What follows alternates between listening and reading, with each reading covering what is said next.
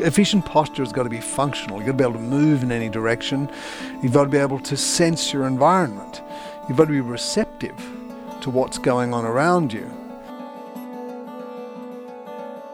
The fastest way to move the whole body is via the center. You know, it's being receptive.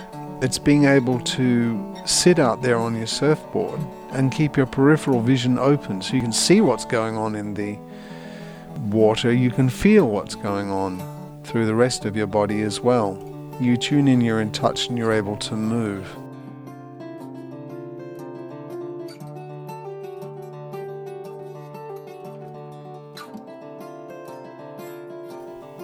Welcome back to the show. Today's episode is on posture and sitting. So, as surfers, we spend a lot of time paddling, and in episode 12, we covered paddling, but we actually spend most of our time just sitting. So, today's episode, we're going to talk about sitting because there's a lot of uh, myths and misconceptions about what posture is and how it should feel. And it's it's not about sitting up straight, pulling your shoulders back, and tucking the chin in. It's it's it's actually far more simple than that, but it's also far more subtle. And David gives a really good explanation of what posture is. I met David when I was living in Avalon Beach in Sydney, Australia. David is has been the best practitioner uh, I've ever experienced. Now, David is qualified as a Feldenkrais practitioner and as an Alexander Technique teacher. So, the Feldenkrais method encompasses body work through what's called functional integration, as well as uh, group exercise classes called awareness through movement classes. David will give us an overview of the Feldenkrais method itself, and there's a lot of really good information in this interview. If you want to nerd out about movement and efficiency and grace and, f- and fluidity of movement, then this is the episode for you. And then, and of course, we're talking about posture as well. And the first 45 minutes of this episode is the interview, and then we will transition into an awareness through movement lesson, uh, which will be the last 45 minutes of this episode. The lesson is also available as a standalone audio MP3 downloadable from David's website, which is bodylogic.net.au. I will have a direct link to that lesson in the show notes, both on the podcast app that you're listening to this and on the website at surfmastery.com. Also, the music you hear in the intro and in the background now is an original piece written and performed by David himself as well. So, thank you for letting us use that music, David. And please enjoy this interview, and any feedback would be great on Instagram Surf Mastery.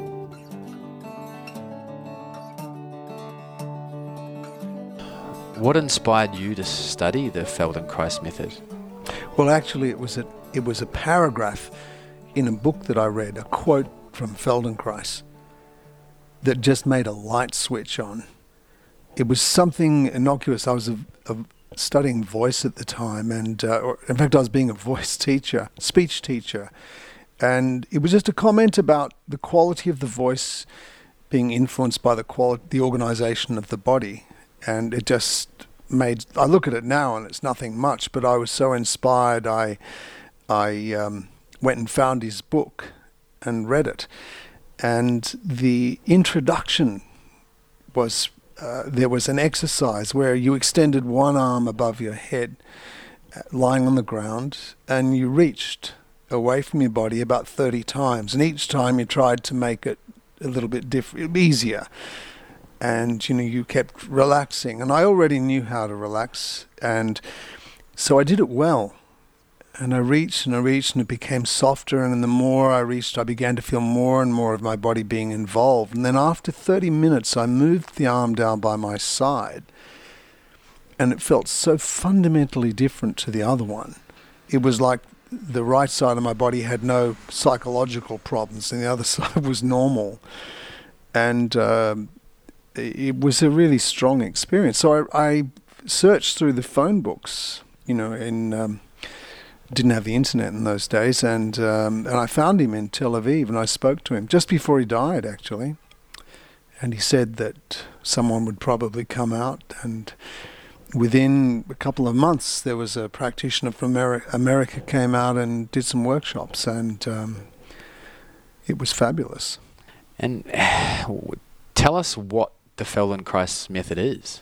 Well, it's a body of work that was created by a a man named Moshe Feldenkrais that gives you more awareness and control of your body. He discovered this work as a result of a knee injury that uh, didn't respond to any conventional treatments, and when f- uh, a surgeon recommended an operation and said there was only a 50% success rate, Feldenkrais said no way, and he started to look at what he was doing and. Uh, he was working on submarines at the time for the British Navy, helping design radar. He was a physicist and he knew that some movements caused pain and others didn't. So he'd lie in his hammock at night and he'd try to work out what movements he should avoid. And he realized that the whole body could trigger pain. It wasn't just the knee.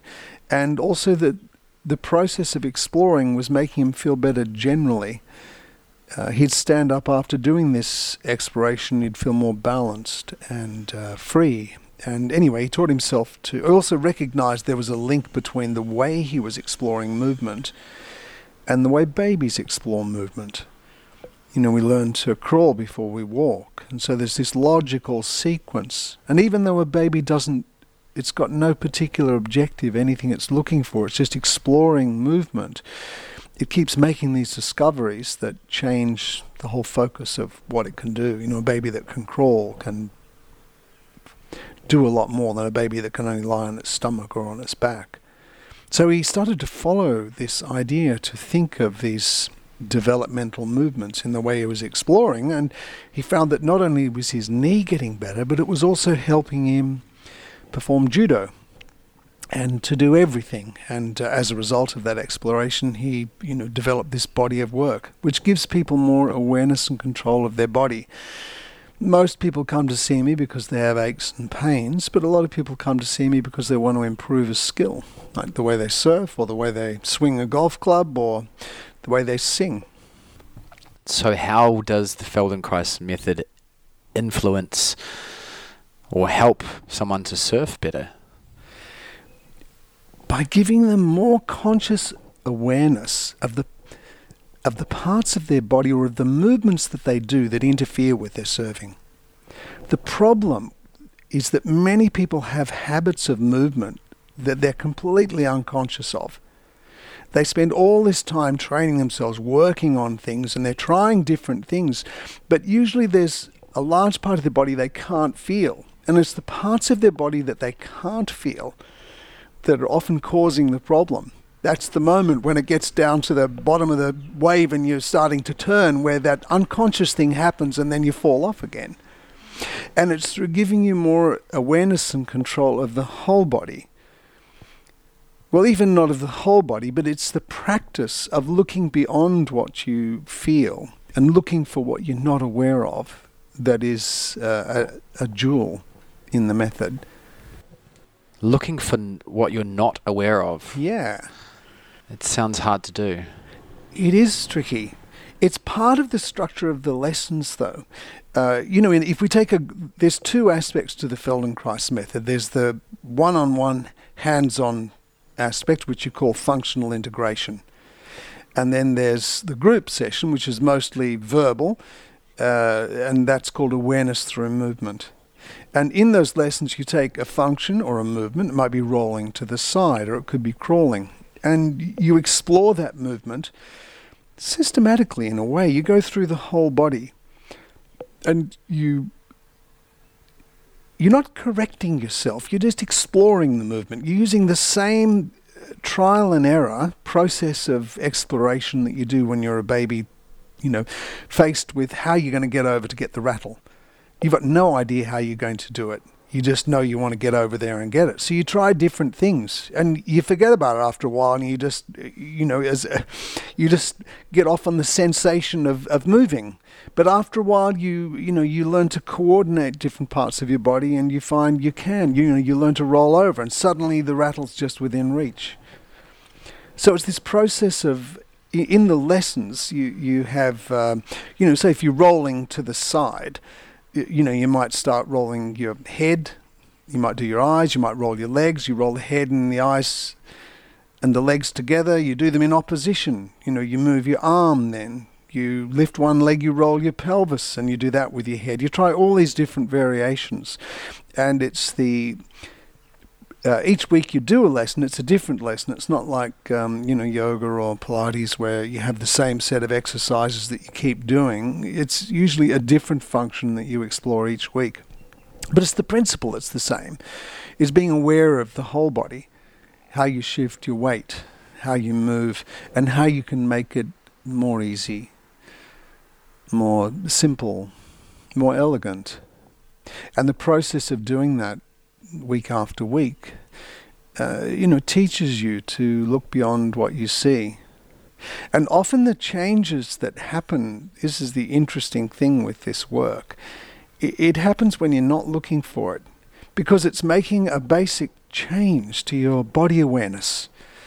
You're really working with the self image in this work. And so you may do a series of lessons and you know there may be there may be something that's really hard that you didn't really get and uh, you know it's a bit awkward or feels uncomfortable when you're doing the movement but later on or later on that week you'll find yourself walking around and it just feels really easy and it's at that point that you've sort of understood the lesson because it's not a matter of just doing movements in the Feldenkrais method. It's a matter of paying attention to what you're doing. The whole focus is on how you're moving. And it's the awareness of movement. It's the, qual- it's the process of paying attention without even correcting it, just paying attention that has this added benefit of building the self image. It's like refining the sense of where you are.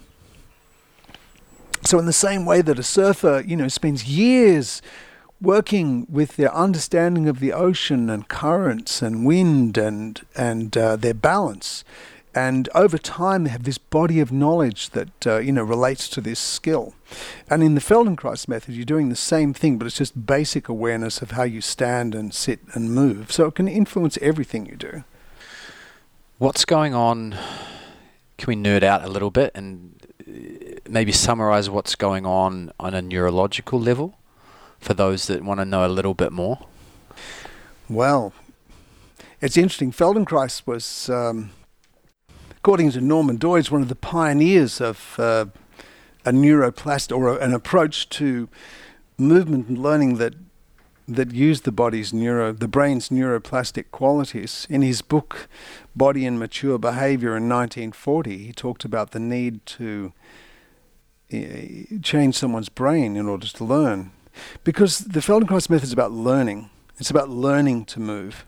So it's not just a matter of doing drills and training yourself. It's a matter of actually making discoveries and repeating them often enough that uh, that you know it becomes a part of you. And when it becomes a part of you, it changes the image of your body in a you know in your motor cortex and in all aspects of the brain you know, because it changes the sense. You know, we move from an image of ourselves. When you come to a, a river or a small creek and you're going to jump across it, it's the the internal sense that you have which will determine, you know, whether you know you can make that jump. And when you're working with the self-image, uh, and and you're refining that, you're refining that inner sense of the self. And so that's working with um, you know, all aspects of the brain because you can't really just put it down to it saying, well, this is one area, you know, it's working with the motor cortex or the sharpening the sensory cortex because the whole brain is involved in so many functions. You know, the, the eyes and the hands and the feet and the tongue. You know, each time we, and language, the, the way we function, the way we move, um, you know, there's that all those parts of the body move, you know, and there's this internal dialogue going on all the time. And um, one of the things that's really happening neurologically, I suppose, is it's refining things. It's shutting out some of the noise. So if you watch someone who's a beginner at something, say a beginner surfer, they'll probably be you know, when they're coming up to stand, using a lot more tension than they need. They'll be tightening their neck and their shoulders, uh, you know, probably holding their breath, and they'll be fixing their eyes. And, um, you know, they don't need to do that. It's just they're trying really hard. And that uh, trying really hard, um, you know, is interfering with the movement. And the more you work at it, you refine that so it becomes a simpler and more instinctive action, and you don't have all those parasitic moves, Feldenkrais called it. And, you know, so when you, uh, the, the beginning surfer is doing it, all these different parts of his brain are lighting up and firing, you know, tightening his neck and his tongue and all these places. And uh, when it becomes more refined, you know, less is happening and that's one of the things that's happening in the Feldenkrais lessons that you do is is you're trying to use the minimum amount of effort to do something. So you're refining and pulling back everything. Efficiency. Efficiency. Efficiency and ease. That's how you would describe a good surfer. Yeah. The way they move is very relaxed and very efficient. Yeah. And th- this is part of the nature of any skill that people work on it, and they, you know, they, um, you know, they'll go into great detail and they'll have a memory of what they were doing last time and how that's changed, you know, in this new, uh, you know, when when they're doing it this time. But often it's. Uh, you know that's not that doesn't translate into the way they move generally. So you may see a uh, a watchmaker or a jeweler, you know, at the end of their lives can end up fairly hunched over, as if they're, you know, over their workbench looking. And uh, you know, someone who's a tennis tennis player, for instance, might be, uh, you know, stand tall and be able to move their arms a lot more freely.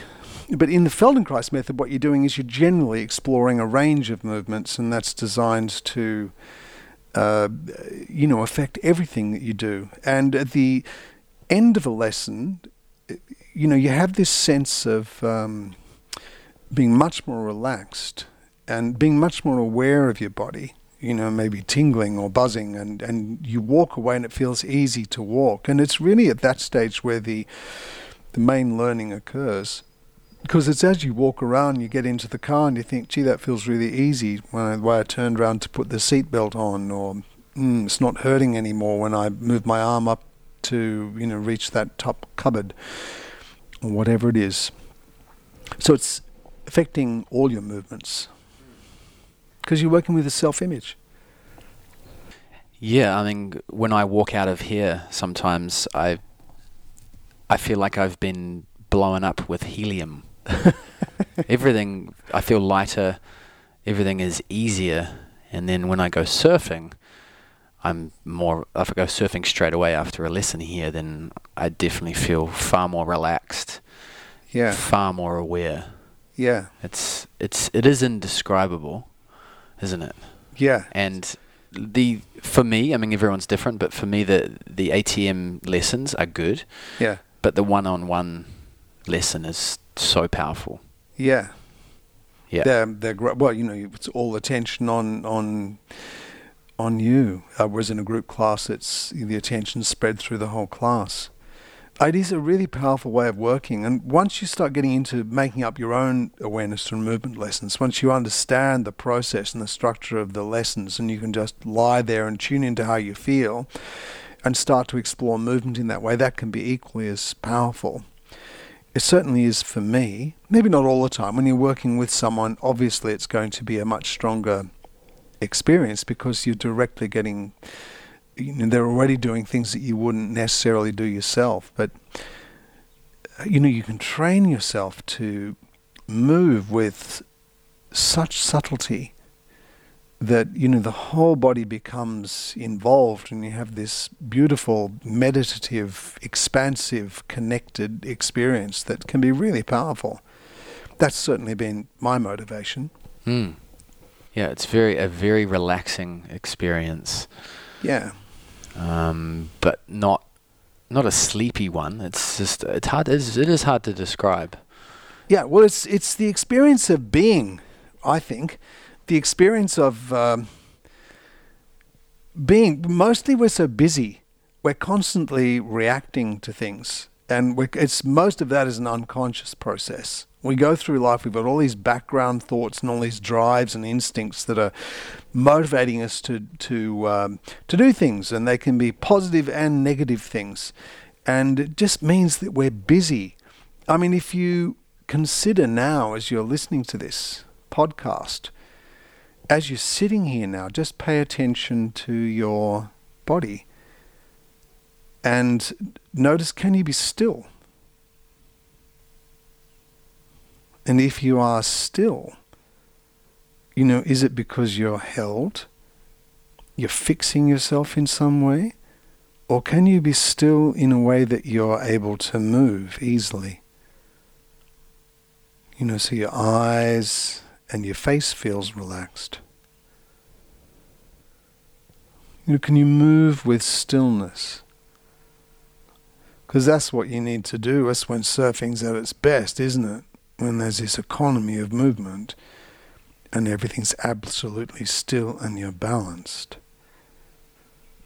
It's that feeling of everything softening and of the awareness of the your the, the felt sense of your body expanding that uh, can be quite arresting and uh, can feel really beautiful. Uh, it's a pleasure in itself. As conscious beings, we have a I guess, a limited capacity for awareness. And if we direct that awareness to our bodies, then we relax. Why is that? Yeah, well, I think there are these homeost. It's an amazing question. Um, half the time I work with people on my table and just getting them lying still in one position you know, and stopping. they, you know, they, they, they relax a great deal and the aches and pains that they've got will just disappear. Um, we have these homeostatic mechanisms in the body. You know, when you're cold, you go and get a jumper. When you're hungry, you eat. Or when you're thirsty, you drink. And the trouble is we're out of touch with our body.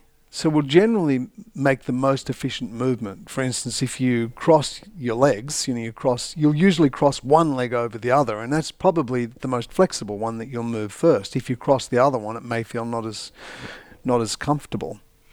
So it's only what we're aware of that that will. Um, we, we make the best movements that we can given what we're aware of. And as soon as you actually start to stop and pay attention, everything will just sort of settle into the right place.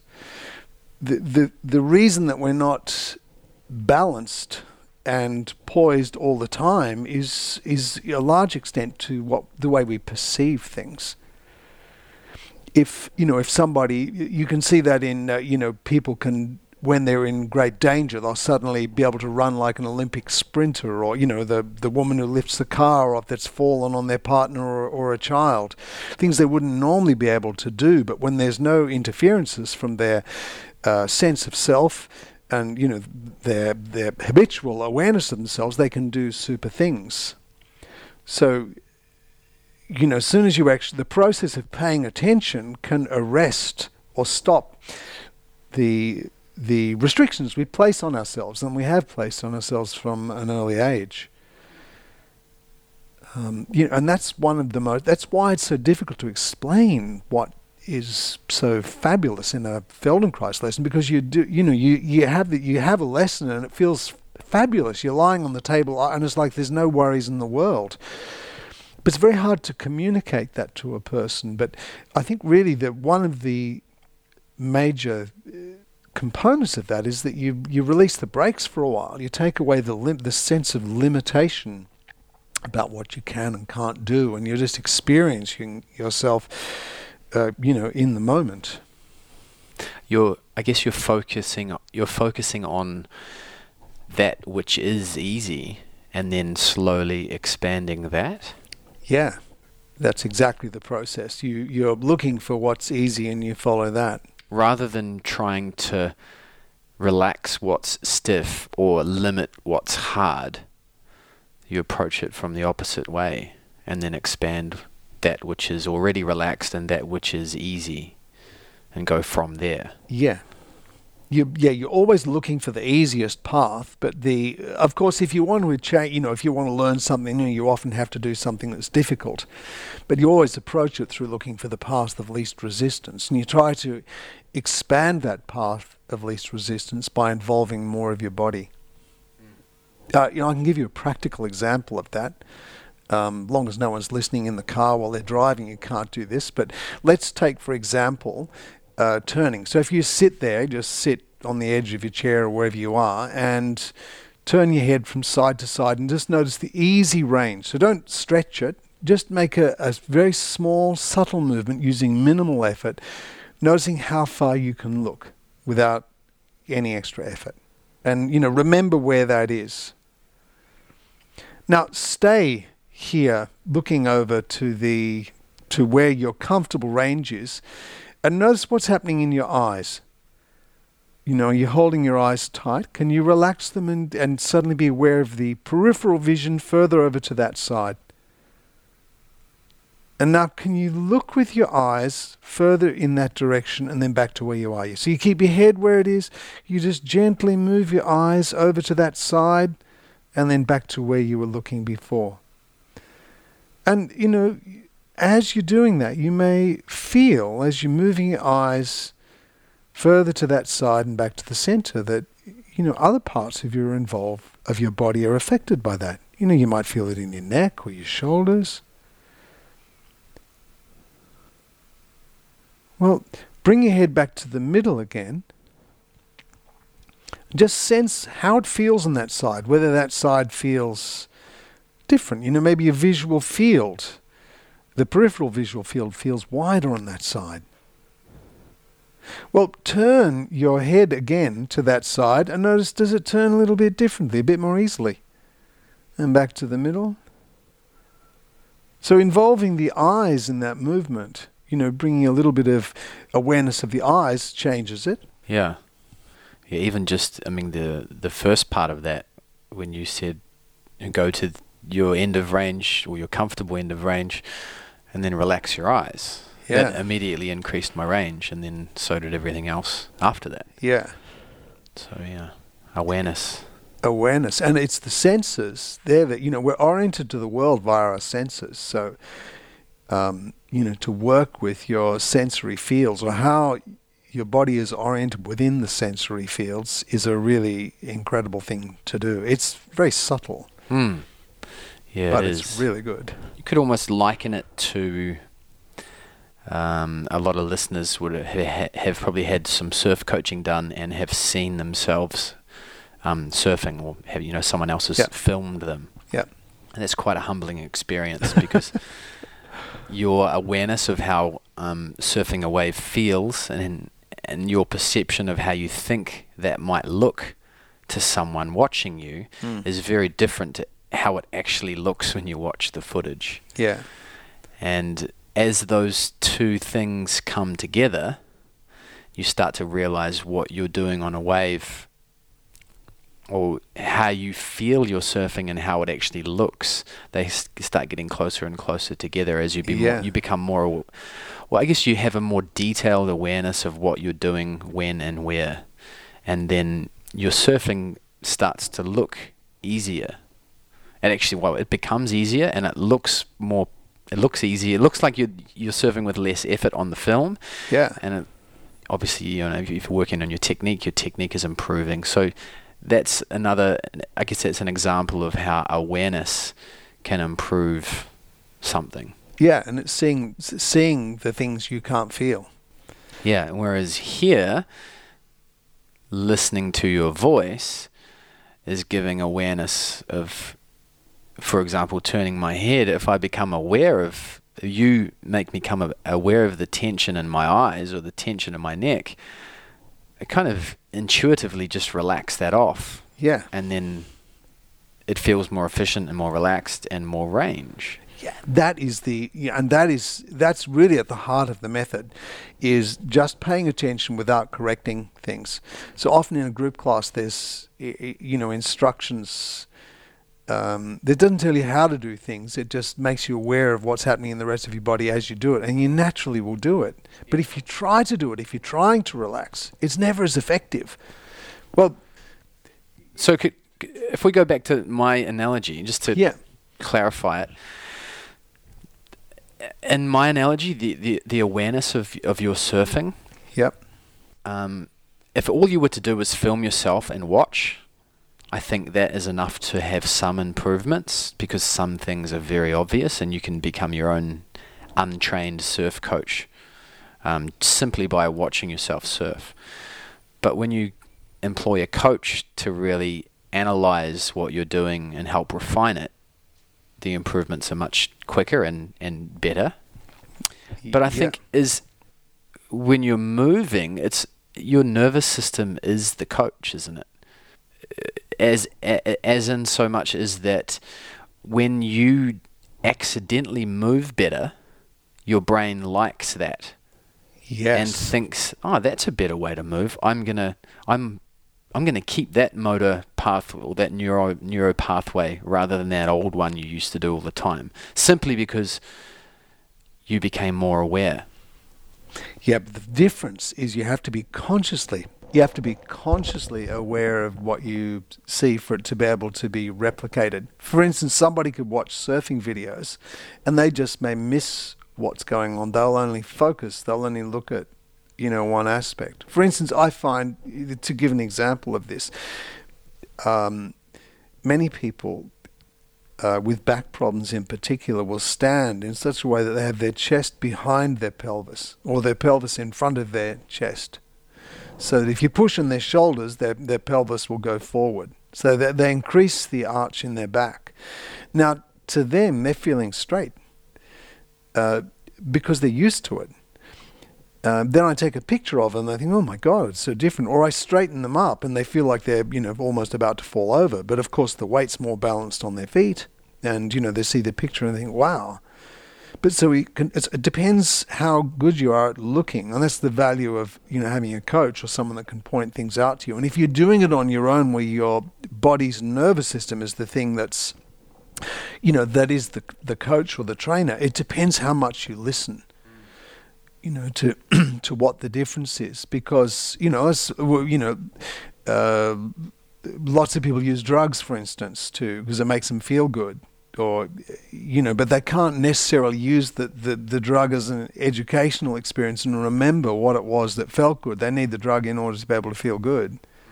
So it requires the capacity to to be able to look systematically at what's different and then to try to replicate it because you know to learn something you've got to repeat it a lot in order for it to be Yeah, that makes sense. That that explains why the one-on-one lessons are much more powerful than yeah the group lessons. yeah.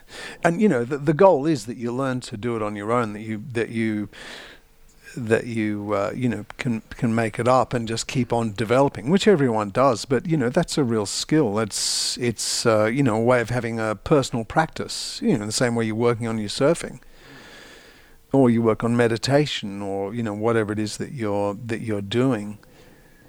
And you have some parameters or some way of spreading your attention through the whole body you know so you can actually you know improve beyond what you're normally looking for. You know see it in some it's it's very easy with um you know to, to just do what feels good and you know which there's a lot of value in that you know just doing the exercises that are easy and feel good but it may not be the thing that actually makes you grow and to do that you need to sort of spread your attention and be able to have some way of assessing performance or some sort of a a marker that can help you try different movements Yeah. Yeah, definitely, and that's not just that. Uh, what you said resonates not just for someone who wants to get, let's say, they want to get better at surfing, but it's also true because if you uh, have a really bad habit as a thirty-year-old surfer, and you never you never address it. First of all, you're limiting your performance. But even if you don't care about your performance, what happens when you're 50 and you're still doing that bad habit is you end up with a gammy knee or a Yeah. sore back. absolutely So you've got to look at the way you move and your surfing technique, how you hold your, all these things. Just if you care about your longevity, really. Yeah, absolutely. I mean, with you know, a good case in point is how as babies we you know we go through this whole process. It takes about a year to learn to stand and to to walk. Um, you know, and that's self-directed. No one's telling us how to do that. Same thing with acquiring language. No one's telling us how to do it, but we learn it in this this beautiful way. Um, you know, we just pick it up. So we have all these role models around us. We see all these people standing and walking. We see all these people talking and interacting with it, and we just pick it up. And usually there's very little correction. They're not saying, oh, yes, you're doing a great job. That's fantastic. Or no, bad, naughty, don't do that. That's terrible. It's just, you know, every if someone makes a mistake when they're learning to talk, they don't say, no, that's wrong, and, you know, hit them. They think it's cute. So everything you do is great. And so the child has great freedom usually to learn to stand and to walk. And in that way, you know, all of us come up to, well, you know, with that uh, have a, uh, you know, normal nervous system, come up to stand and walk and we learn to talk.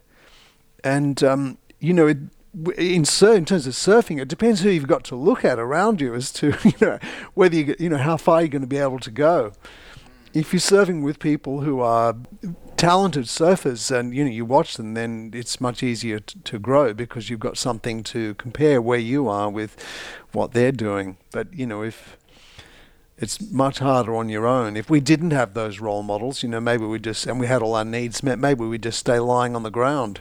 Yeah. Well you never know. This, is it mirror, right. mirror neurons? Mirror neurons yes we see and we see in action and as part of our brain is firing you know as if we're doing it. Yeah. You know hence the value of imagining imagining yourself performing. Hmm. so be careful who you watch be careful who you watch. and try and emulate in the water. Yeah. Or in just in every the way you walk even. Yeah. Hmm.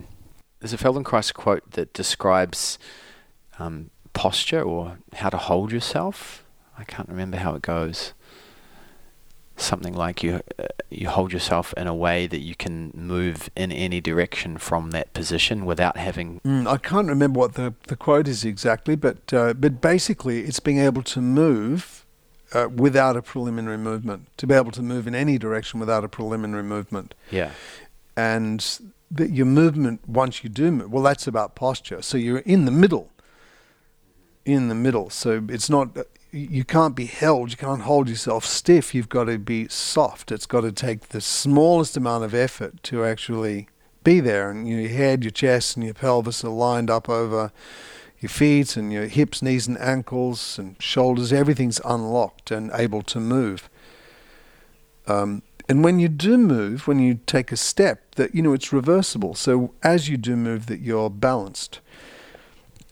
So it's not posture as a static thing, it's posture as a um, uh, as a dynamic focus. And Feldenkrais taught, oh, this may be the quote, it's um, uh, efficient posture is mature movement. It's result of a mature nervous system. Because I think there's a there's a common misconception out there that posture is you know, sit up straight, have your chest out, your shoulders back, um, you know, almost st- standing like a soldier. Yeah, and a 19th century soldier too. Um, you know, it's those shoulders back, chest out, chin in, s- stomach in. You know, it's all held, and, and you know, it's it's it's it's the sort of thing that's it's mindless. It's perfect if you want people to jump in front of machine gun fire, but it you know you it's not very functional efficient posture has got to be functional. You've got to be able to move in any direction. You've got to be able to sense your environment. You've got to be receptive to what's going on around you. Yeah. So when I'm out the back yeah. in the water surfing and I'm yeah. sitting there. Yeah. If I hold myself in a military posture, that's not it's not the best strategy, is it? No, it's not the uh, and even what feels like what sometimes feels like a relaxed posture is actually just you know the head the the back is rounded the head's falling forward mm. it's kind of lazy so perfect posture is somewhere in between those two extremes could you outline? Sure, it's a dynamic equilibrium. So you know we have um, we have a, very heavy head, five to seven kilograms generally. It's a tenth of our body weight, and it sits on top of the spine, and it's balanced in a peculiar way where the center of gravity is in front of the point that it's supported. So the head's naturally falling forward, and it's controlled that it's it, there's a dynamic equilibrium in the head where it's constantly moving. When the head falls forward, there's these tiny muscles at the very top of the neck, suboccipital muscles. They're incredibly sensitive. And when when the head falls forward and those muscles that go between the first two vertebrae and the skull get stretched, they send a signal just into the brain stem and says, I've been tightened. What do you want me to do? And the brain sends a signal back saying, tighten up. And it goes, okay, tightens up. And then the ones in the front get stretched. And the same process goes on. So this is a food feedback loop that's tiny and the signals are traveling at something like 200 meters per second. You can't possibly control it, but the skull is constantly moving. And that's the basis of the uh, you know efficient upright posture. You've got the steering wheel for up for you know an anti-gravity response in your head in the inner ear. The the semicircular canals that sits on top of the skull and so the, the whole body is a bit like a spring that's supporting the head. And it's supporting this constant movement. So you can't be still and do that and be effective. You've, you've got to be able, it's like riding a bike where everything's shifting all the time slightly. You're moving the wheel and you're shifting your weight in order to keep it upright. The head is constantly moving in this way, and the whole body is like a spring that keeps it there. So, to the first thing we might say is that uh, you know, in a good, efficient posture is your head, your chest, and your pelvis are lined up over each other. If you're standing, it'll be over the center of the feet. If you're sitting on a surfboard, it's over the center of your pelvis. So you'll feel your weight on the sitting bones. And that everything needs to be able to move. And, um, you know, people will collapse often because, you know, the muscles in the front of their body will be tighter than the ones at the back. And so they'll naturally be pulling that way and then they'll relax and then they'll sink down. But what we're looking for is a way that, you know, you can feel the curves in your spine, curve in your neck and the rib cage and the lower back and the curve in the sacrum, and that they're balanced. And that the whole body will sit in this position in an effortless way so that you your whole torso will move as you breathe. Uh, and that your limbs are free so they're not particularly held or, you know, f- fixed in any particular way. They're just free and able to move. And when your head is delicately balanced on your neck, and the whole head, neck, and torso is long and wide, and you can breathe softly and freely, then you can really pay attention to what's going on. And, you know, it's being receptive, it's being able to sit out there on your surfboard and keep your peripheral vision open so you can see what's going on in the water, you can feel what's going on through the rest of your body as well. You tune in, you're in touch, and you're able to move. Yeah, that um, any excess muscular tension is going to limit all sensory information. Yeah. So if you're if you're holding yourself in a relaxed, efficient way, then there's less tension around your optic nerve. There's less tension around your brain stem. So you you'll be able to be your brain will be more aware of your vision and what your body is feeling. Yes. Let's wind it back to the analogy that you gave with the bike. I like that. Yeah. Because you can be you can be let's say you're riding a bike uh, along a, a white line. Yep. At a medium pace kind of you could be doing that with a lot of stiffness, right? Yeah.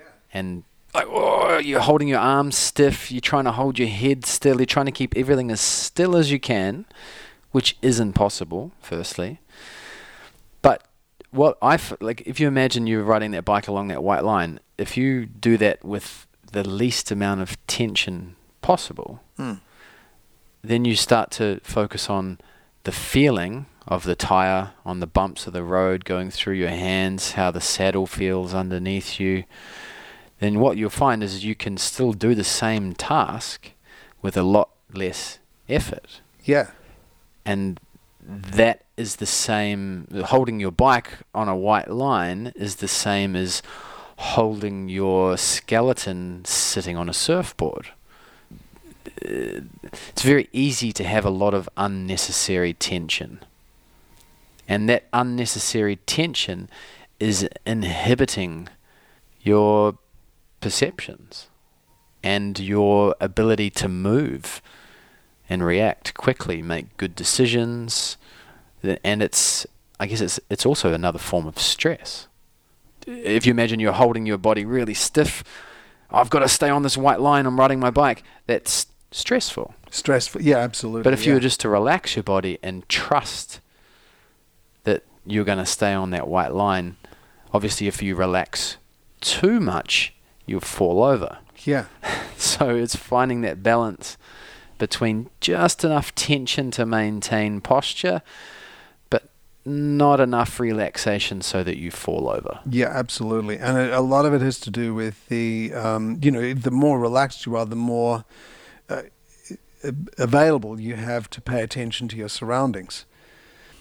You know, because that excessive tension is like static, because we're responding to what we're thinking and feeling all the time. So we may be sitting out the back on a surfboard, but you know we may be worrying about what's just you know what, a relationship drama that's happening or you know some other problem we may have and as you're doing that you're tensing up. As you're thinking you've got all this other muscular activity going and in fact the whole body is involved in that. So the more you can actually bring your attention to where you are and the way to do that is actually to look and to smell and to listen. So you focus on where you are now then it becomes easier. You simplify what you're doing. It's just a matter of actually focusing your attention both on your body and on the the environment you're in.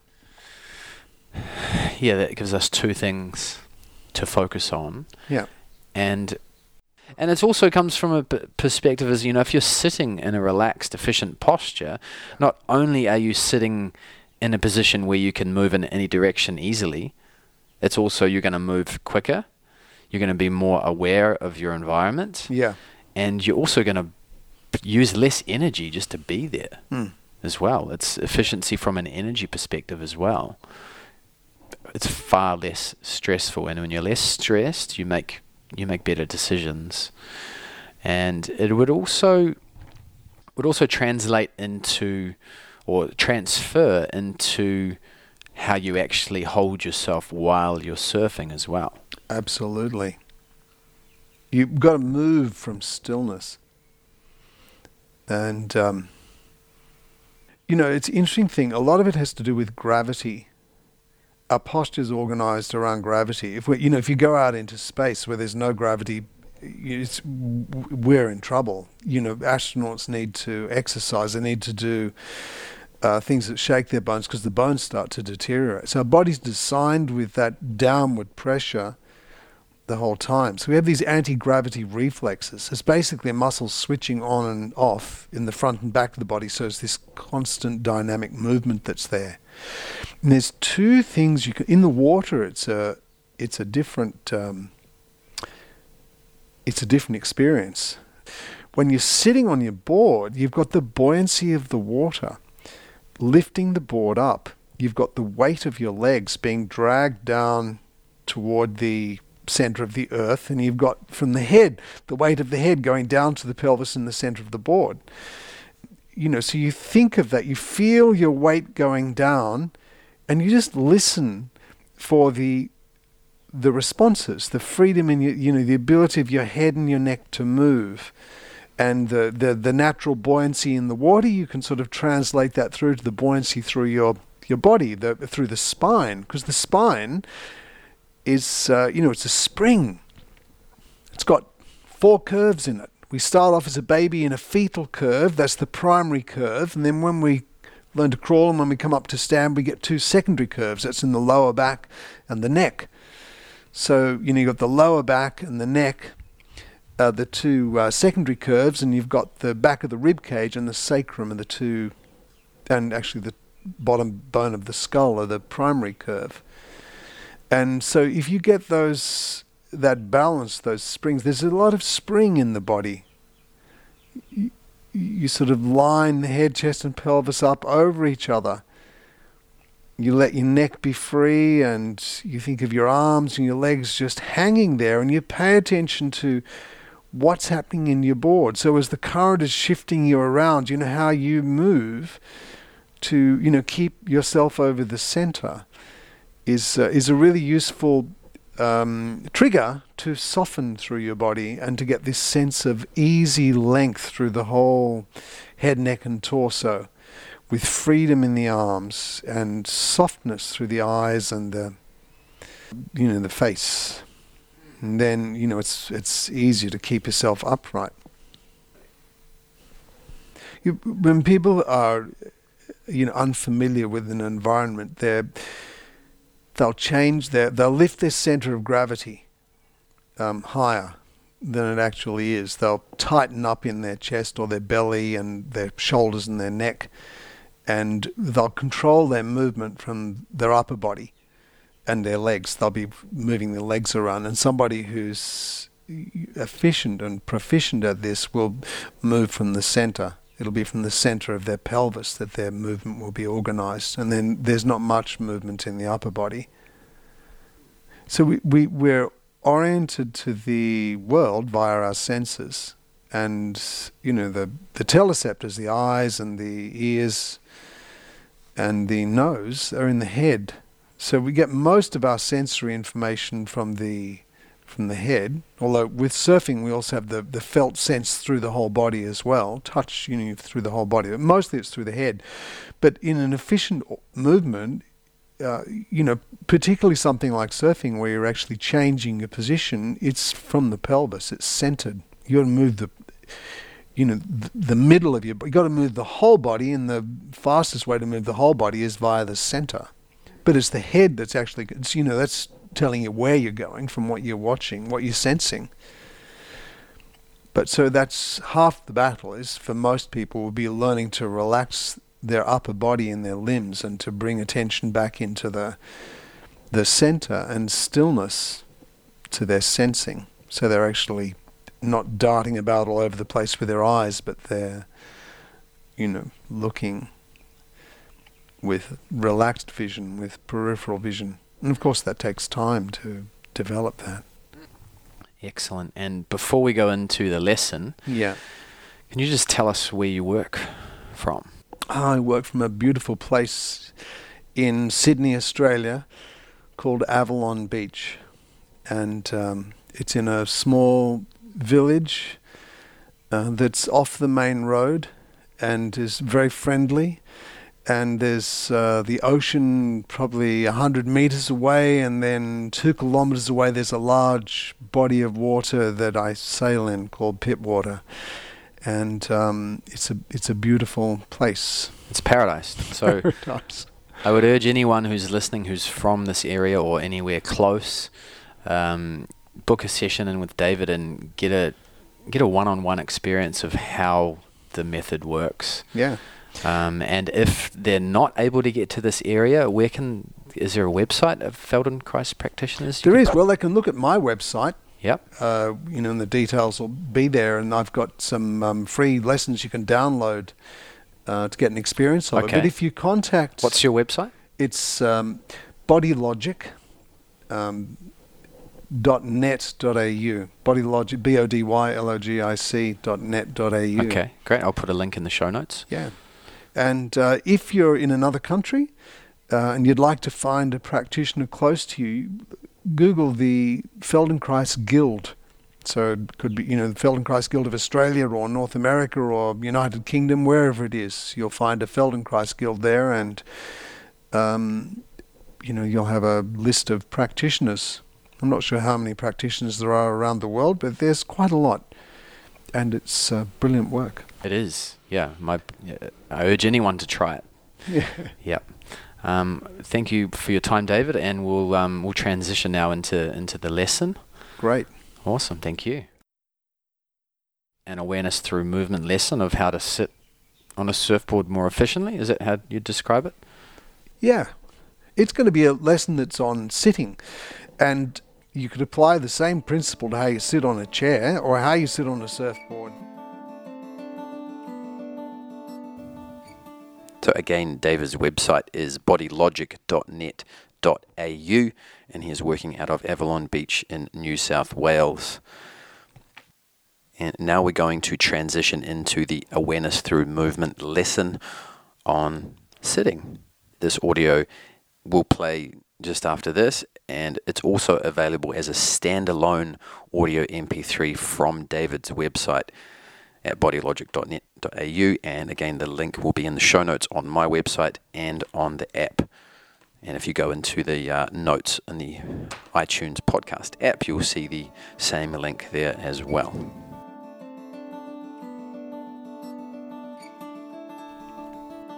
Okay, so find a chair and or a stool would be perfect and place a large pillow or a cushion over it and sit facing the back of the chair so your legs are spread out. And the cushion's there so that there's is a bit of movement in your pelvis so it in some way it replicates being on a surfboard out in the water. And just sit here for a second and maybe tuck your toes under with your so your toes are pointing backwards so your knees are hanging down. And if that's uncomfortable, you can put your toes back and, you know, put your feet flat on the floor. And in fact, during any of this lesson, if anything's uncomfortable, don't do it. Just do what is easy. Must be easy.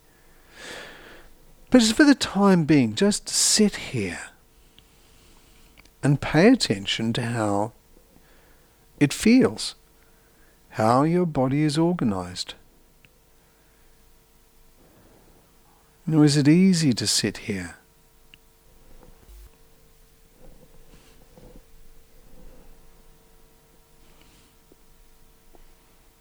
Or you have to hold yourself up in your chest or your neck. Notice where your center of gravity is, where you imagine the middle of your body. Where are you feeling the middle of your body? Could be in your belly or your chest. Or could be in your pelvis. Just sense how you feel in the middle of your body and pay attention to the way you move as you breathe.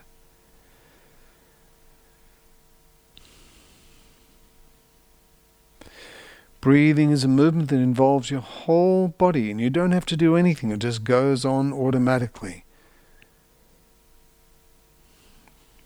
And you, if you just observe yourself, the whole body will move in the easiest possible manner. It's a perfect movement. So pay attention to where you feel the breath moving in and out of your body. You don't have to do anything differently. You don't have to breathe more deeply or or do anything. You just sense how you're breathing now, how much of your body moves as you breathe now. You know, between your shoulder blades and in your rib cage, feel how your ribs move as you breathe. In your belly and your lower back.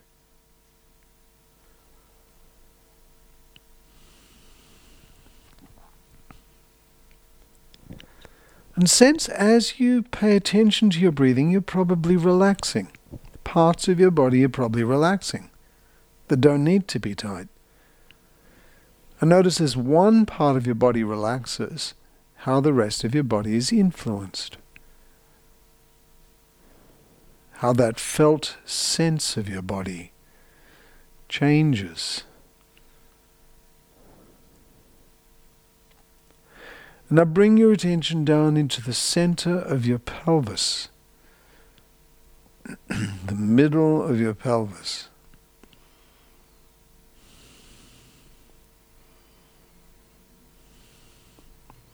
And notice how your head, your chest, and your pelvis sit over each other. You think of where your ears are, that's where the skull joins onto the spine, and where your rib cage is, and where your pelvis is. And in fact, can you let yourself sink a little bit? Sink and then make yourself tall. So you make yourself tall and then make yourself small. And notice how do you do that? How much of your body moves when you lift yourself up and when you let yourself become small. Do you feel it more through one part of the torso? You know, it might be in your rib cage or your belly that you feel movement, but not so much in your lower back.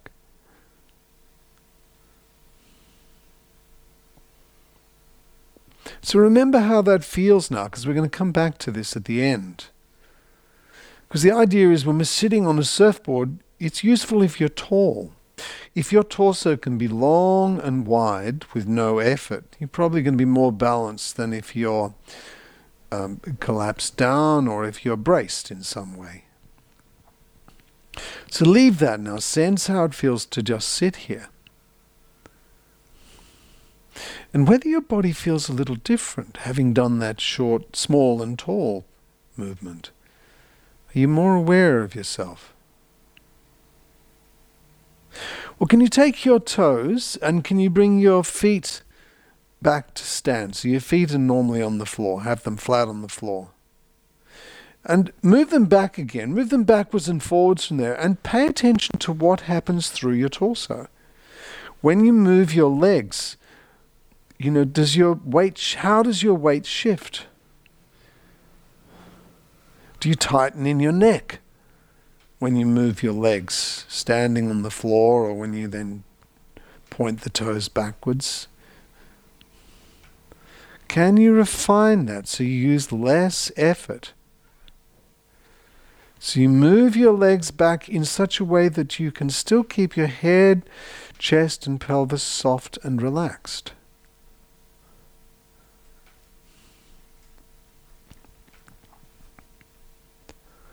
Half the problem is sensing our whole body, because often our self image becomes restricted and we only sense some parts, frequently just the front. Not so much, people are often more aware of the front than the back. Now leave your feet just standing there so your feet are flat on the floor. And just sense how it feels to sit here now.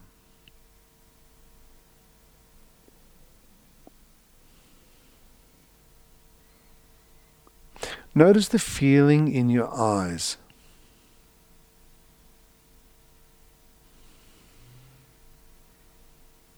You know, do they move about or are they still? Can you allow your eyes to be relaxed?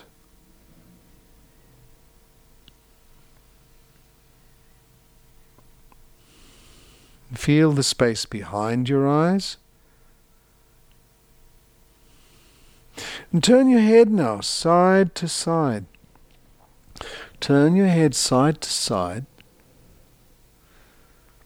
And notice how you feel through your whole spine. What happens through the whole spine when you turn?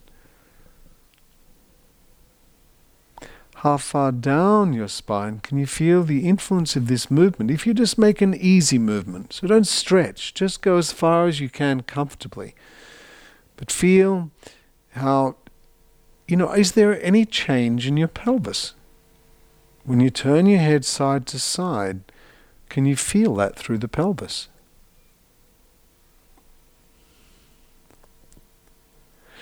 Leave that for a moment. Come back to the middle. Hold on to your neck with your hands. In fact, do that a, two, a few times. Take your hands down and then bring them back up again and see can you keep your head, neck, and torso balanced over each other? Can you breathe freely so that when you lift your arms up and put them back down again, your breathing remains peaceful? As you lift your arms up again, your eyes become soft. Can you keep your eyes soft? Keep doing that, lifting your arms up and down, and focus on keeping your eyes relaxed. So your head is delicately balanced as you move your arms and shoulders. And now keep your hands there this time. Have your hands soft so that they conform to the shape of your neck. And in this position, notice are you holding your shoulders tight? Can you soften through there? Feel the way your head is balanced on top of your neck, the way you're moving as you're breathing. Right down into your pelvis. You know, you can feel the sides of your neck with your hands here. You can probably feel the sides of your shoulders and the sides of your rib cage. And think how wide is the rib cage and the shoulders on each side. And you think how wide is your neck?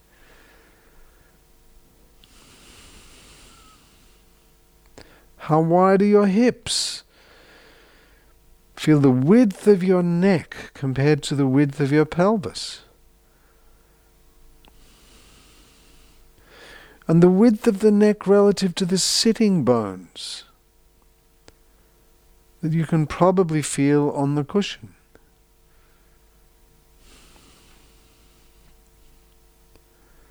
Now, keeping this awareness of the whole inside of your body, turn your head side to side again. Turn your head side to side and notice as you turn, your body is a column. So you feel the front and the back and the sides, and you feel how it rotates.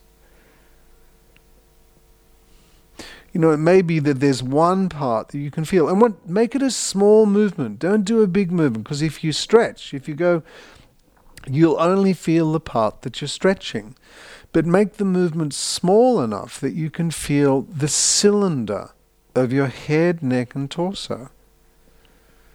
And is it possible to relax yourself as you do this? You need to breathe softly enough where you could be soft in your legs. You know that your arms could relax and that your eyes could relax.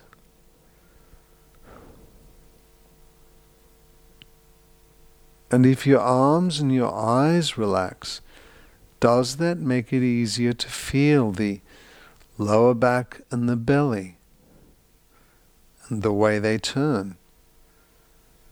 You know, if you allow your rib cage to turn with your hands, you know, you can feel that in the back of the rib cage. And maybe you can feel that in the front of the rib cage. And of course, the front of the rib cage connects to the belly and to the front of your neck and to your face. And the back of the rib cage connects to the lower back, and your neck, the back, and the back of your head. So think of the front of your body rotating.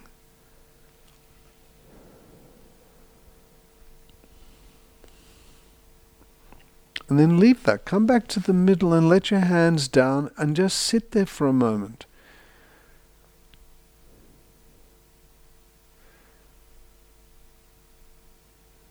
Because that's the interesting thing. Small movements like that, when you do them mindfully, have quite a big effect. Now notice what feels different within yourself. If it's easier to be aware of the front and the back, how your breathing has been influenced.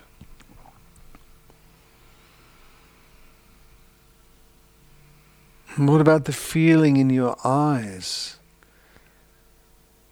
And behind your eyes?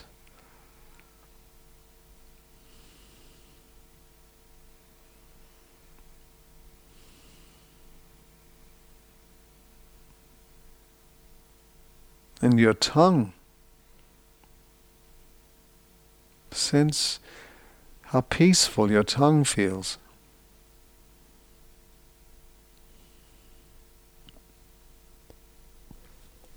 Feeling inside your body.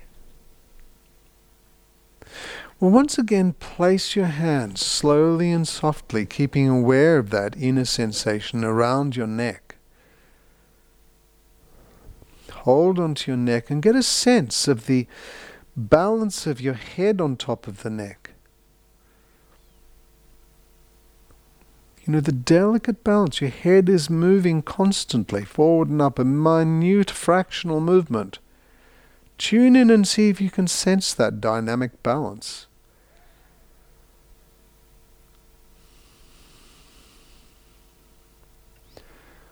There's so much movement going on as we just sit here.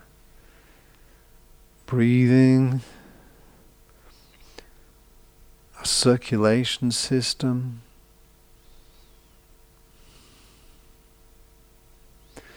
And now, once again, let's do that movement where we're going, but don't do it yet. We're going to move our legs back where you're pointing the toes backward and you have the, you know, your, your feet are sitting on the top of the feet. And then you're going to bring them forward again and just, but sense the neck and the balance of your head and the feeling in your eyes, feeling in the inside of your body. Now go and move one foot back at a time and then the other one and then move one foot back again and just feel what goes on through the front and the back of the torso and through your neck.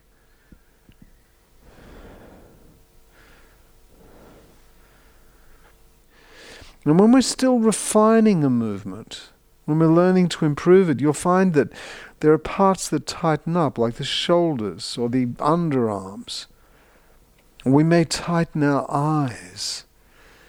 And the process of learning to pay attention to that you know, and moving more slowly, so you're reducing effort, can make that easier. And in that way, you can distribute the effort for this movement through the whole body. So no one particular place stands out, but it becomes a movement of the whole body. And moving the whole body is a hallmark of good movement, and certainly of good surfing. So now leave your feet with your toes pointing backwards. And now turn your head side to side once again and feel how is this different? With your legs hanging down. Feel the way you rotate. Do you immediately notice you know the front of your body more? You know, feel as you rotate, and you feel that rotation through the neck, rib cage, you know, through the spine, right down to the sacrum. And can you feel that into the legs?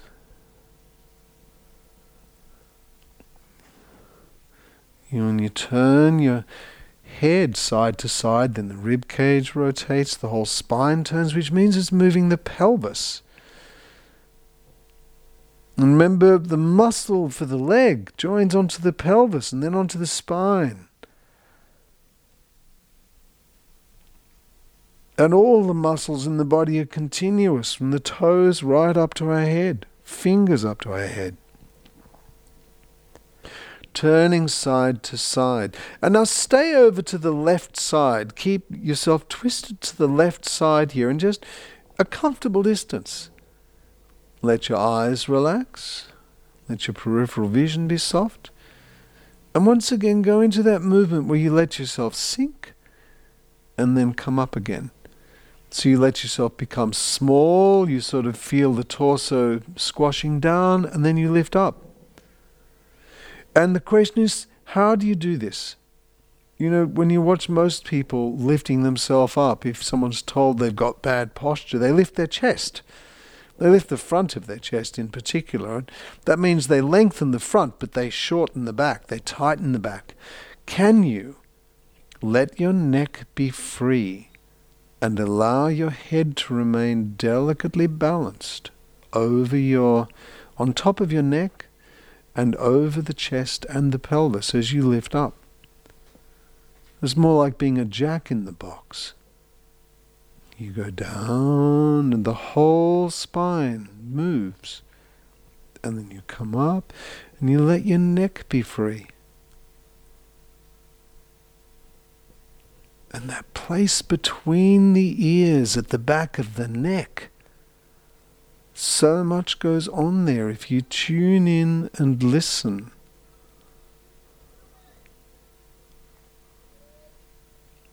And then leave that, come back to the middle now. Come back to the middle, let your hands down and rest in any way that's comfortable. You can put your feet back into normal standing position. And sense how it feels.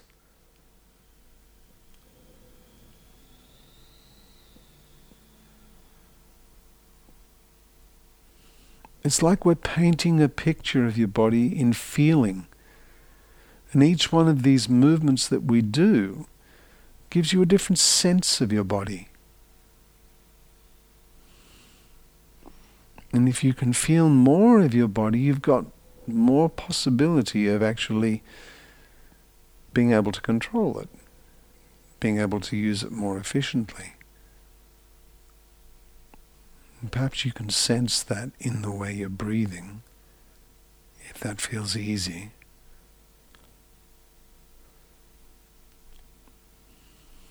And you know, is there a difference between the left and right sides? And even with your eyes closed, you know, does the left side of your peripheral vision seem bigger?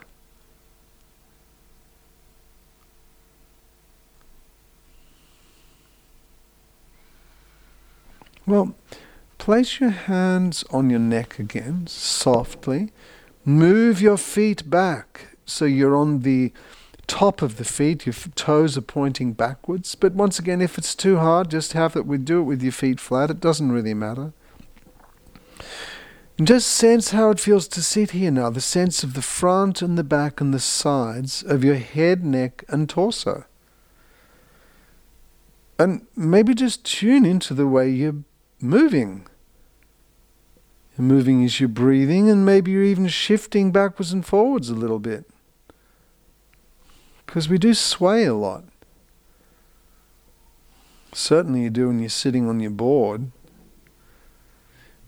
And of course, when you're sitting on your board, it's very important how your head and your chest and pelvis sitting over each other. If your head, chest, and pelvis are over each other, then your arms and legs can be relaxed. But if your chest is behind, you know, you have to move your legs to counterbalance. So the more you can relax your arms and legs, the easier. So let them be soft.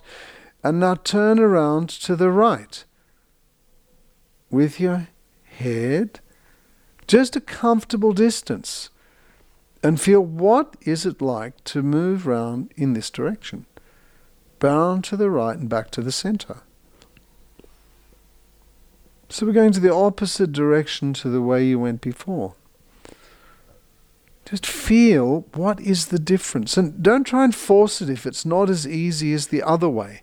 Go slowly because what we want to do is understand why it's more restricted. Why is it more restricted on this side, if it is? Or it might be freer. Why is it freer? You know, where in particular it might be the the lower back on the right side that doesn't seem to move as much. You know, why is that? You know, does that relate to your eyes? If you think of your eyes relaxing, does that make a difference? And if you think of the back of the underarm on the right, and how that's moving relative to the back of the pelvis on the right. You know, does that make a difference?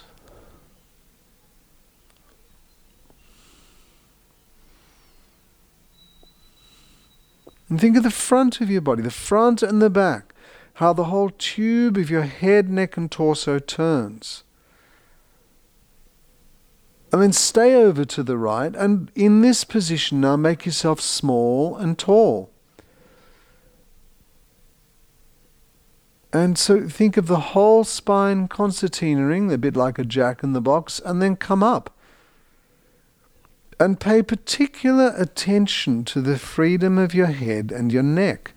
You don't force this. If you force it, it'll only make you sore. So do a millimeter. A movement that's only a millimeter is going to be more effective because you can spread your attention further and see what's going on through your legs through your shoulders, through your ribs. So you soften. You keep your eyes soft and your ears open. Because that's what you want when you're out the back. Waiting for a wave is to feel the current, to be looking to get a sense when it's your moment. And to be soft and ready to move with your whole body. So you can just feel if there's anywhere that's hard or won't move, can you understand it more? So you don't try and stretch it, you just tune in and think, how does this tension relate to the rest of my body? How can I soften it? Maybe if I soften my legs. Or think of the width of my pelvis. Or the softness of my eyes. Or tongue.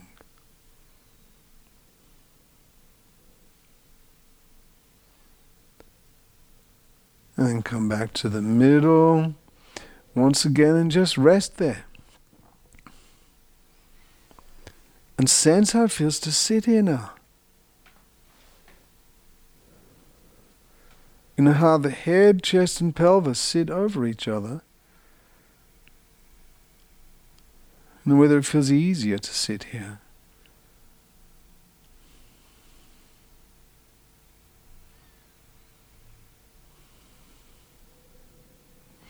And just as a matter of interest, try turning left to right and see is that easier now? Can you move more freely, rotating the body around? And can you, you know, feel what's going on right through your body, right down to your feet?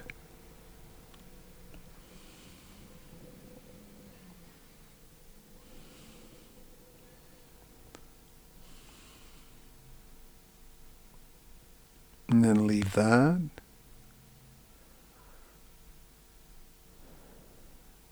Just rest there.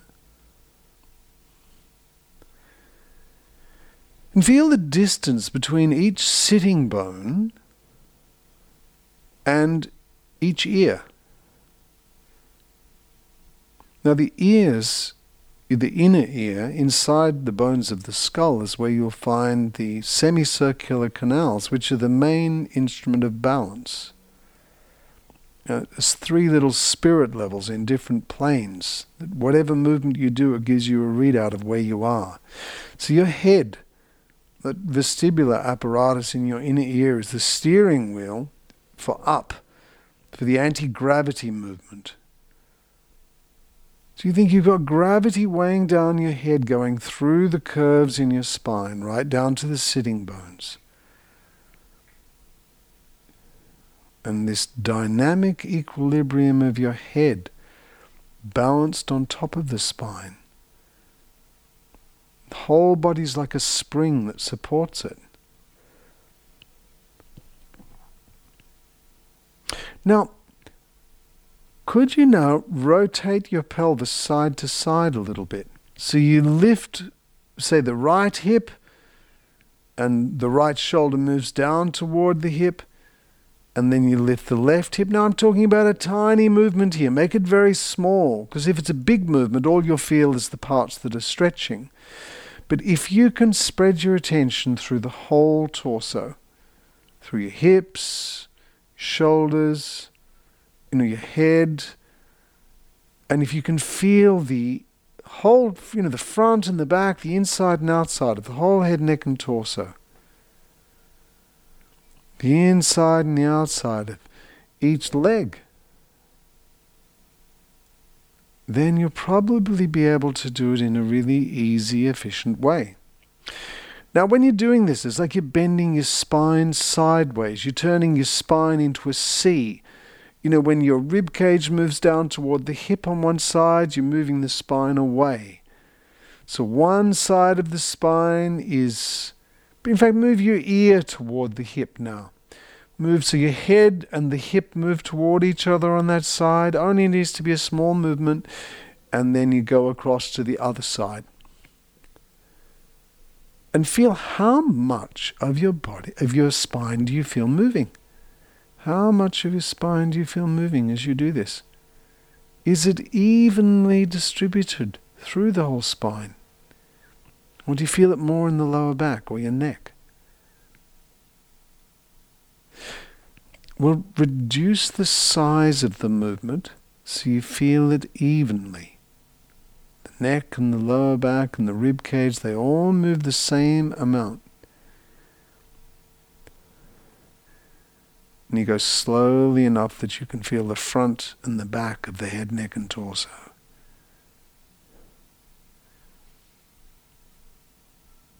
You know, you can feel the front and back of your underarms, front and back of each hip. You know, can you imagine doing this on your board? In fact, let your feet down, tuck your toes backwards, as if your feet were hanging down, being affected by gravity in the water. And do the same movement and think, is it different? Maybe you have to change the movement a little bit. Because to stay upright, you know, the head, the chest, and the pel the head and the pelvis have to be over each other. You're just changing the curve, you're shifting the middle of the spine side to side, and you counterbalance moving the middle of the spine to one side with your head and your pelvis. Now leave that.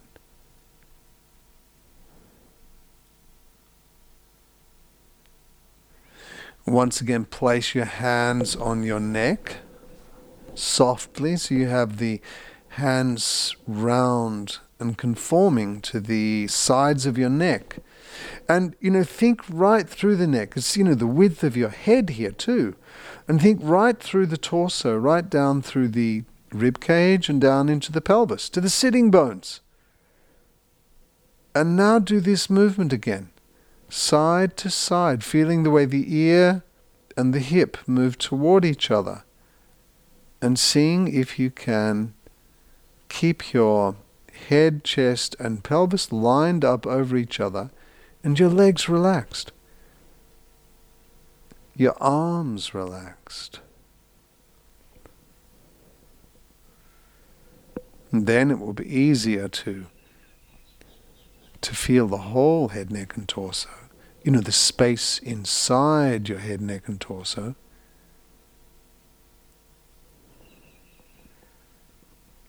The freedom in your neck so that your head is still free to adjust, to move.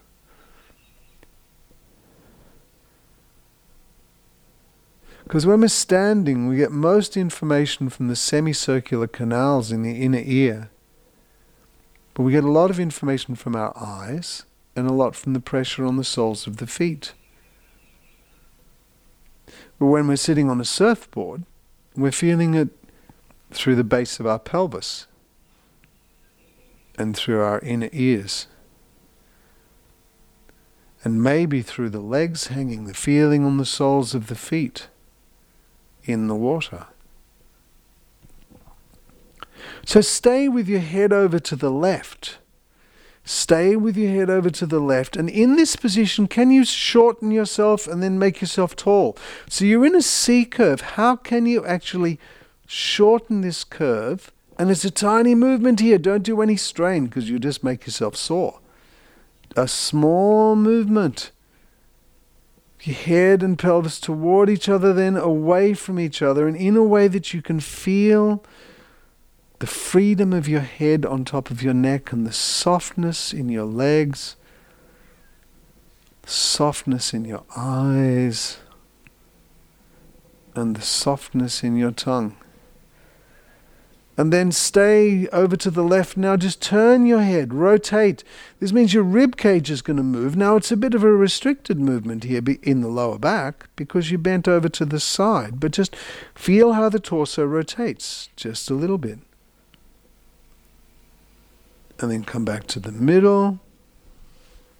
Let your arms down, bring your feet back to stand. And just sense how it feels to sit here now.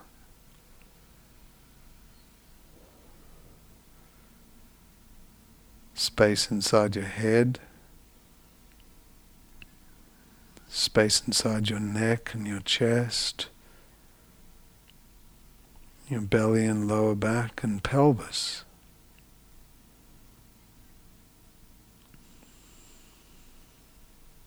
The ease of your breathing.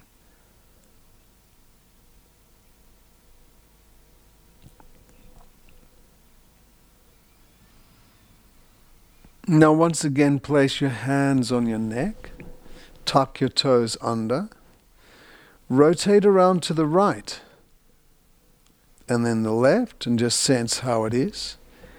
What's the feeling on the left compared to the right? Now come back to the middle. Now move your head and or your right ear and your right hip toward each other, and then come back to the middle. And once again, do that. Move your right ear and your right hip toward each other. In other words, the middle of the spine moves over to the left and stay there. And in this position, lengthen the spine along this curve and then shorten it. So you lengthen your head, you grow tall, and then you grow short. And get a sense of how much of your back you can feel moving. Small movement. Don't force it. You can't force it because we've got to get to the soft little muscles. It's the small muscles that are the postural muscles.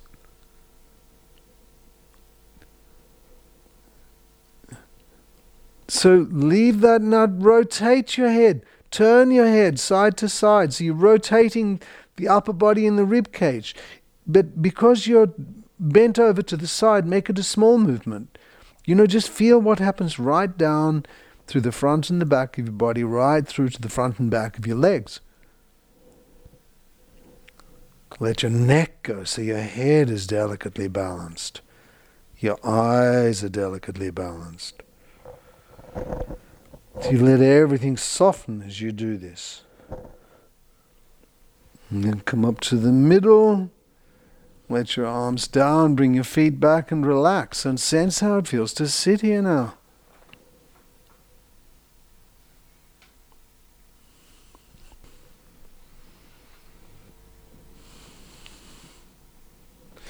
Now, once again, place your hands on your neck. Softly. And could you move your elbows around in a comfortable circle? So you lift your elbows up, it's like you're painting painting the sky in front of you. And, you know, can you do this in a way that you still maintain awareness of the space inside your head, neck, and torso? That you feel the front and back of your head, your neck. You know, you could maybe feel the width of your neck like a column that extends down into the, through the rib cage and the lower back, you know, to the sitting bones. And notice, of course, as you're moving your elbows round in a circle, you're actually rotating your body. So feel that twisting. And you know, is it possible to do this in a way that your legs could be peaceful? And more importantly, that your head can remain delicately balanced. So you're sensing that delicate balance of your skull on top of your spine. You could move your elbows round in a circle over to the right. And find, you know, sense how your head and chest and pelvis sit over each other. Can you still maintain balance as you do this? And be soft. Let your legs be soft. It's all these little parasitic movements that interfere with our balance. The more you can soften, the easier it is. Go around to the other side. Change direction with your arms and move your elbows in an easy circle. So that, you know, the whole purpose of this is to feel the whole head, neck, and torso and to allow it to be soft. To let your eyes be soft. Because when your eyes are soft, it's much easier to notice subtle things. You know, like the surface of the water. Or maybe the, you know, the volume of the wave.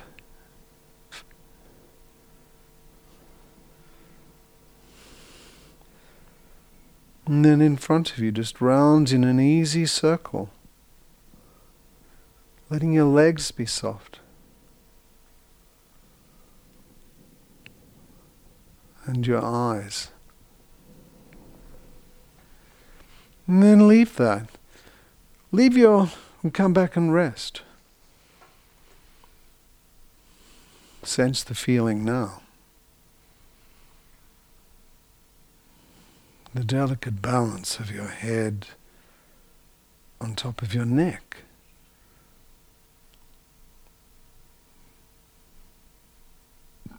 And the feeling between your ears at the, at the back of your neck.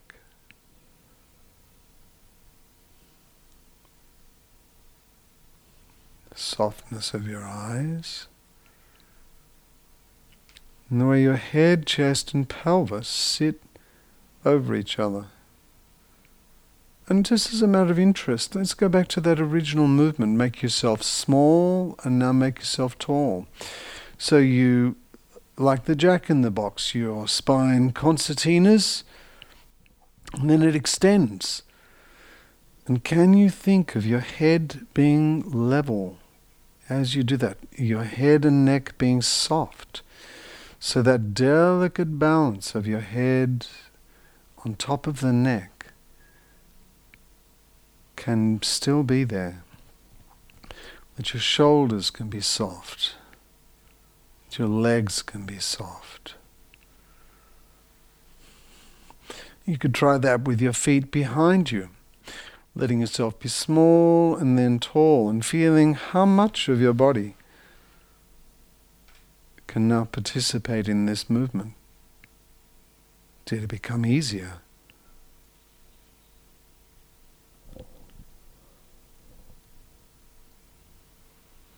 And then leave that and come back to to where you are, to the middle. And just sense how your head, chest, and pelvis sit over each other. Space within you. And your mood.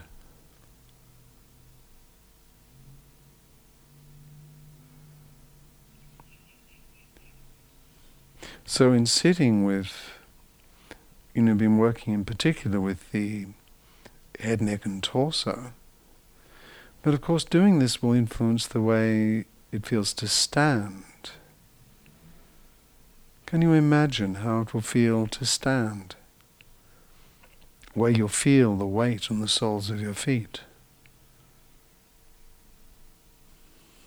And that sense of breathing through the whole head, neck, and torso perhaps even being able to breathe into your limbs. I'll try that. Come up to stand now, slowly, and just sense how it feels to stand.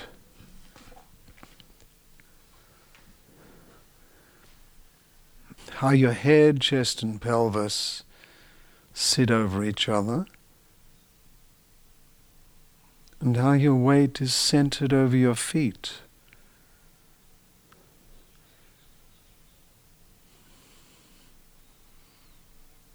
Think of the middle of your pelvis and the delicate balance of your head on top of your neck. That sense of the front and back of your body. And when you're ready, walk and sense how it feels. You may find yourself becoming more aware as you're walking around of that space within you and of that easy feeling you get when the effort is distributed through your whole body.